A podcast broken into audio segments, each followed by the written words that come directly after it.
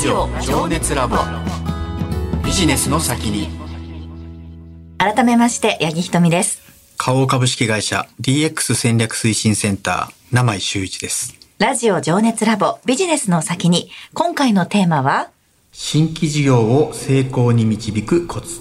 このテーマについて伺うゲストの方ご紹介します。株式会社リクルートのリング事務局長、新規事業開発室部長、渋谷明則さんです。渋谷さんこんばんは。どうもこんばんは。よろしくお願いします。今夜もよろしくお願いいたします。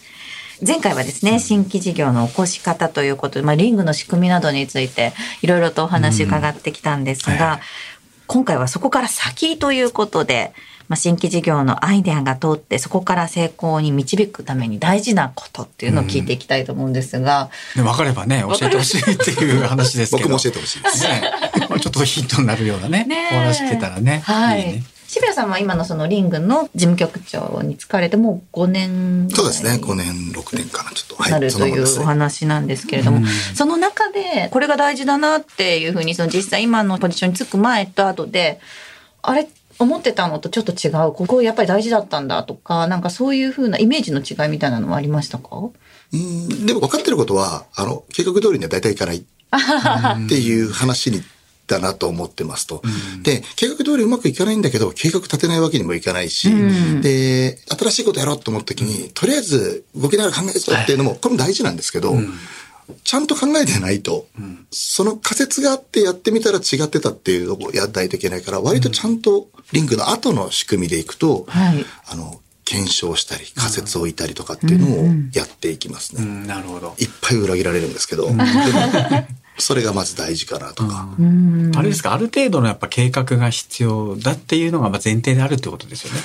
なんか、その、こっから10年の計画立てるとかっていうのは全然してないんですよ。うん。はい。ただ、まず最初に、本当にニーズあるのかって考えるのが重要で、儲かるかどうかとか、うん。あの、どういう体制でやればいいかとかはちょっと置いといて、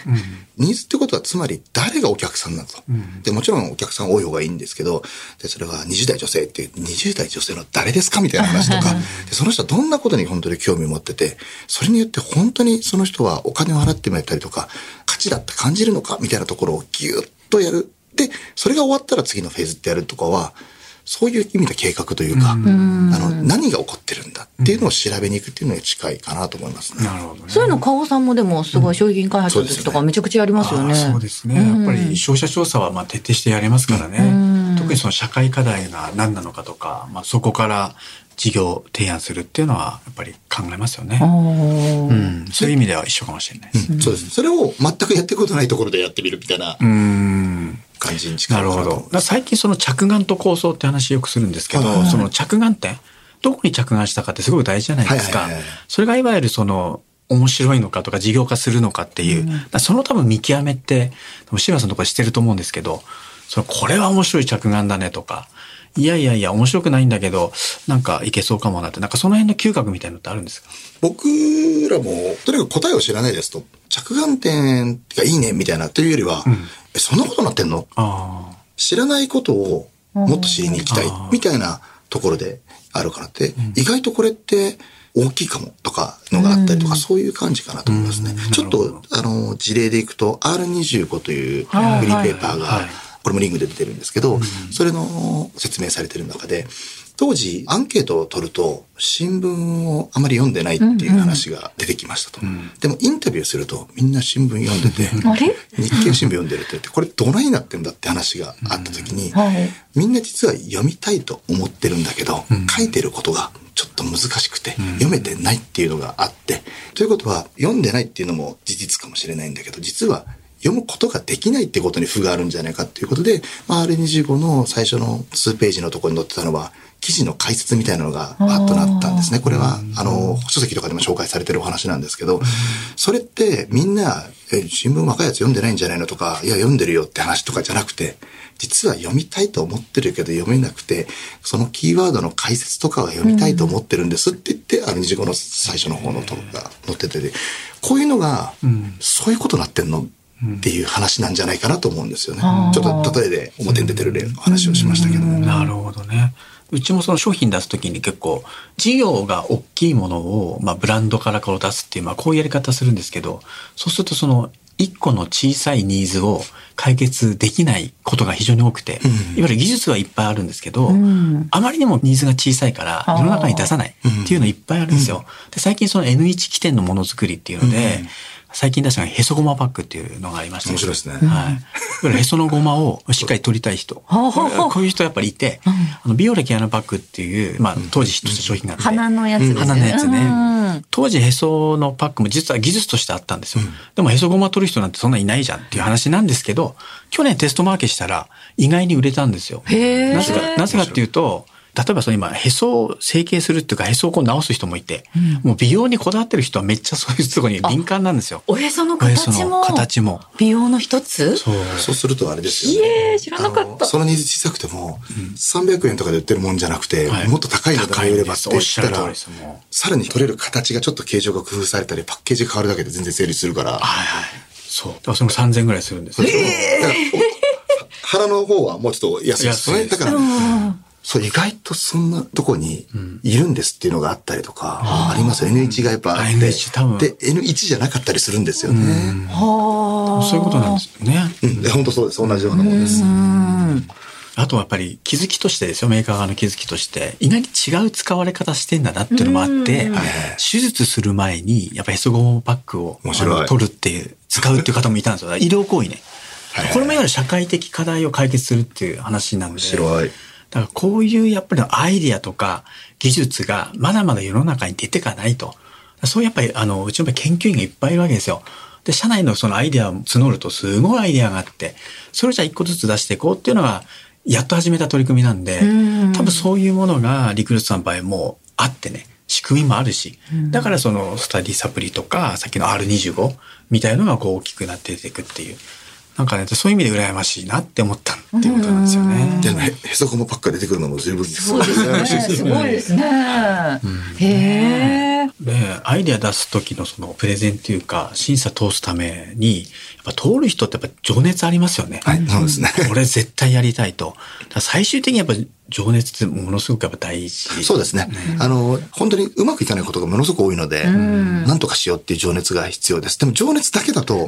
むちゃくちゃなことにもなるので、冷静と情熱が両方ブレンドする必要があって、これが一人の人間ではできないかもしれないので、複数のチームでやっていくのもあれば、そのインキュベーターという家庭教師が、あそんなんじゃダメだろう、もうちょっとこれちゃんと性格しようって言ってもあれば、うまくいかなくてちょっと悩んでる時に、いや、お前やりたかったら本当はそういうことなんじゃないんじゃないの？みたいな話して、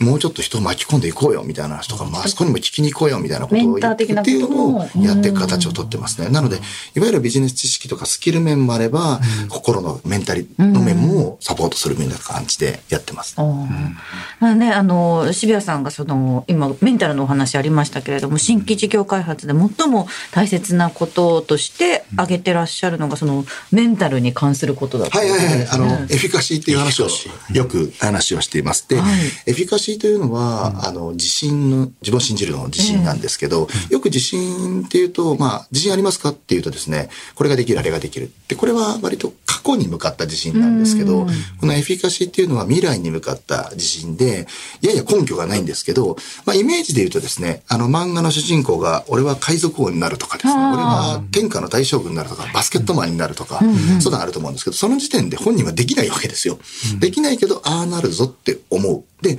この主人公をイメージしてもらうとですね、まあうまくいかないことが多い中でも、そのうまくいかないことを受け止めながらジタバタして、何とかしようとするっていうのがあって、でさらにそれの夢を持ってるから仲間が増えてくるみたいなのがあって、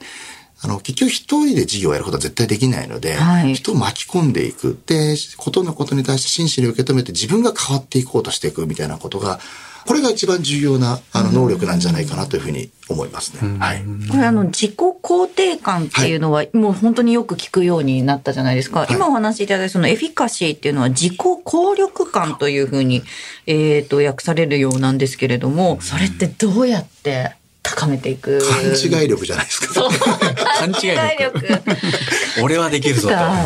はい。それってやっぱりこう、若者に特化してる能力なイメージがあって、こう私ぐらいの年になってくると、まあこんなもんかみたいな、自分なんてこんなもんだろうなっていうような、ある程度のこう限界みたいなのが見えちゃってて、なかなかこう自己効力感高めていくっていうの難しそうだなというふうに思うんですけど。もちろん、その、現実を分かってないから未来のことを言えるっていう面もあるので、うんその面はあるかもしれないんですけど、でも、まだなんか今の自分の能力で、僕は今48なんですけど、えっ、と、まだまだ10年、20年ある時に、まだこっから勉強できることあるんじゃないとかっていうのはあるじゃないですか。だから、改めてもう一回なりたい自分とか、自分どうしたいんだって思うと、結構まだまだ全然年齢に関わらず思うんじゃないかなと思いますね。あのー前回お話した高校生リングはは僕が発案してやろうって言って巻き込んでやって、今はもうそのスタディサプリの授業でやってるんですけど、でもあの時最初はこう自分でリングをやってて、これ外でやったらいいなと思ったけど、どうやってやっていこうっていうのはなかったんだけど、これ高校生に渡ったらよくね？みたいなことをですね、人に話していって、えー学びの授業の組織長と話して、あ、やろうやろうやろうって言っていくうちにこう、人が巻き込まれていって、巻き込まれてか、まあや、一緒にやろうって話になって、今はもう僕の手の届くところではない感じで大きく動いてるっていうのは、あの時僕が、これ高校生に渡ったら面白いんじゃないと思って文章にして人に伝えたりしたからなるって、ちょっと自分の話で申し訳ないんですけどでも僕の中でもあの時エフィカシー、自分のエフィカシーなんだろうって思った時に教育に興味があるとしたら、これもうちょっといけんじゃないリクルートの外でいけんじゃないのってことを思ったりしました。そして一つのサンプルとして僕の話というよりかは、そんな風に今やられてる仕事からもうちょっといけんじゃないか、これやれんじゃないかとか。別にこれ仕事じゃなくてもいいじゃないですか。その、英語喋れるようになりたい、中国語喋れるようになりたいもいいでしょうし、トライアスロンやる人もいるでしょうし、とか、でもそれってやれない、トライアスロンいきなりやれないんだけど、みんな挑戦するっていうことは、やれると思ってるからやり始めるわけで。痩せたいもそうですよね。確かにね、このエフィカシー持ってる人って、人をこう引きつける力もあるし、なんか夢を追ってるから、なんかワクワクするんですよね。で例えばその売り上げも120%目指すぞって、結果100か90かもしれないけど、最初から70目指すっていう人とは、